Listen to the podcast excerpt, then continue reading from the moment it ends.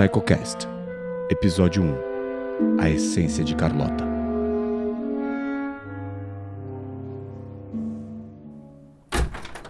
Boa noite, Ricardo. Eu vim assim que eu pude. Desculpa a demora, eu tava muito ocupado.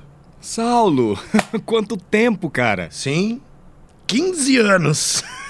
É bom te ver.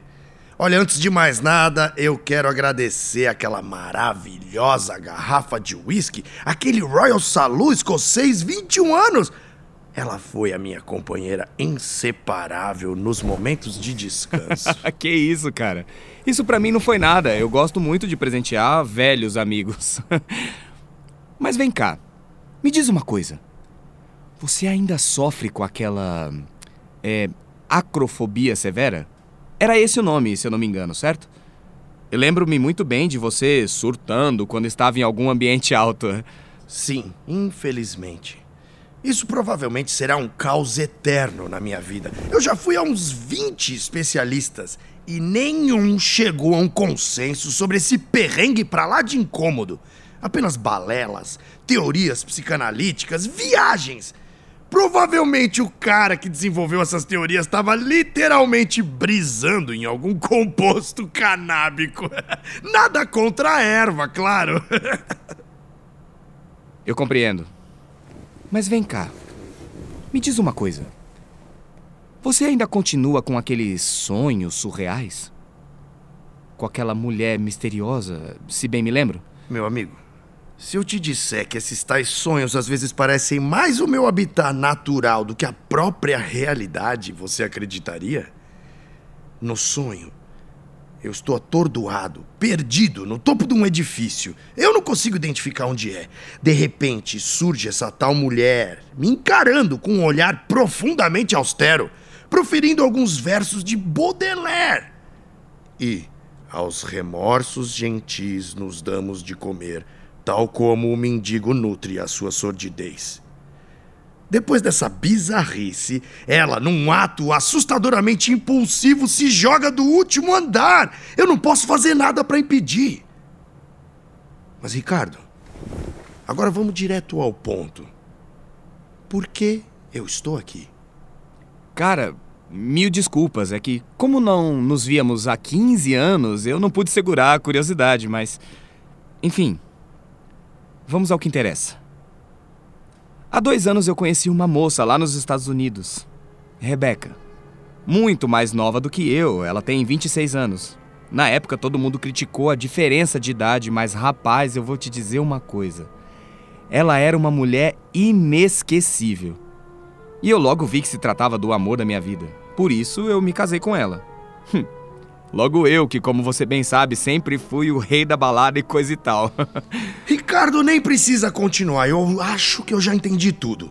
Você quer que eu a siga, correto? Sim, meu amigo. Sim. Mas eu já adianto que não é pela razão a qual você está pensando. Ricardo, pra cima de mim, cara. Eu já vi essa trama inúmeras vezes nos meus 30 anos de carreira como detetive. A mocinha é muito frágil, comove um milionário bem mais velho a ponto de conduzi-lo até o altar. Pode ser franco comigo, cara, sem julgamentos. Não, cara, eu estou sendo um livro aberto com você. Eu não tenho a menor dúvida da fidelidade da Rebeca. O motivo de eu te fazer esse pedido é porque eu temo pela vida dela. Não que eu acredite que alguém queira atentar contra a sua vida. O meu medo é que ela seja um perigo para ela mesma e venha atentar contra a sua própria vida, entendeu? Ela anda um tanto estranha ultimamente. Você pode até achar que eu tô louco, mas. Ela tem parecido, digamos. possuída. Entendo. Mas vem cá. Quando tudo isso começou? Eu digo, digo essas alterações de comportamento. É uma história estranha. Mas acredite, é a mais pura realidade. Tudo começou quando, numa exposição de arte, nós encontramos um quadro de uma antepassada de Rebeca, a sua, a sua tataravó. Era uma enigmática mulher espanhola chamada é, Carlota Valdés. Carlota faleceu por volta de 1897 e teve uma vida sofrida. Nasceu e viveu na região de Salamanca, na Espanha, onde conheceu Escamilo Trueba, um famoso toureiro, grande e único amor de sua vida. Carlota vinha de origem cigana, o povo de uma cultura imensamente rica, em que a honra é valorizada e cultivada acima de tudo. Carlota e Escamilo se casaram e tiveram quatro filhos. E foram muito felizes, até completarem 10 anos de casados, no fatídico ano de 1897.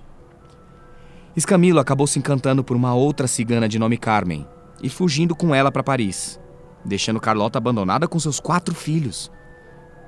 Carlota, transtornada e enlouquecida, impulsivamente acabou se jogando num rio, deixando as quatro crianças órfãs. E uma delas foi a bisavó da minha esposa. Julieta, uma das quatro crianças, possuía o dom da mediunidade e via o fantasma de sua mãe todas as sextas-feiras, à margem do rio, por volta da meia-noite. História muito interessante. Mas eu vou te perguntar de novo. Por que diabos você acha que eu sou a pessoa mais indicada para esse caso? Não seria melhor deixar nas mãos de um psiquiatra, sei lá, um guru espiritual? Por que tem que ser exatamente eu? Eu compreendo o seu questionamento, meu caro amigo, e eu vou direto ao ponto. A minha Rebeca, quando está sob o transe daquilo que eu acredito ser uma possessão pelo espírito de Carlota, ela repete os mesmos versos de Baudelaire que a mulher dos seus sonhos recita. E aos remorsos gentis nos damos de comer, tal qual como o mendigo nutre a sua sordidez. Cara, eu preciso pelo menos de uma dose de uísque.